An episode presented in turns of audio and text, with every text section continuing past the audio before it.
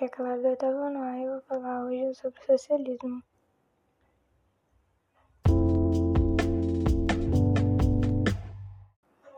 Socialismo refere-se a qualquer uma das várias teorias de organização econômica que advogam a administração e propriedade pública ou coletiva dos meios de produção e distribuição de bens.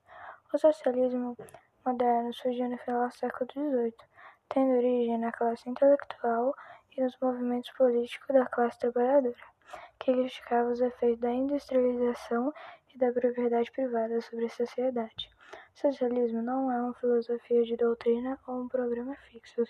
Seus ramos defendem um certo grau de intervencionalismo social e racionalização econômica, às vezes opostos entre si, como o socialismo de Estado e o socialismo libertário.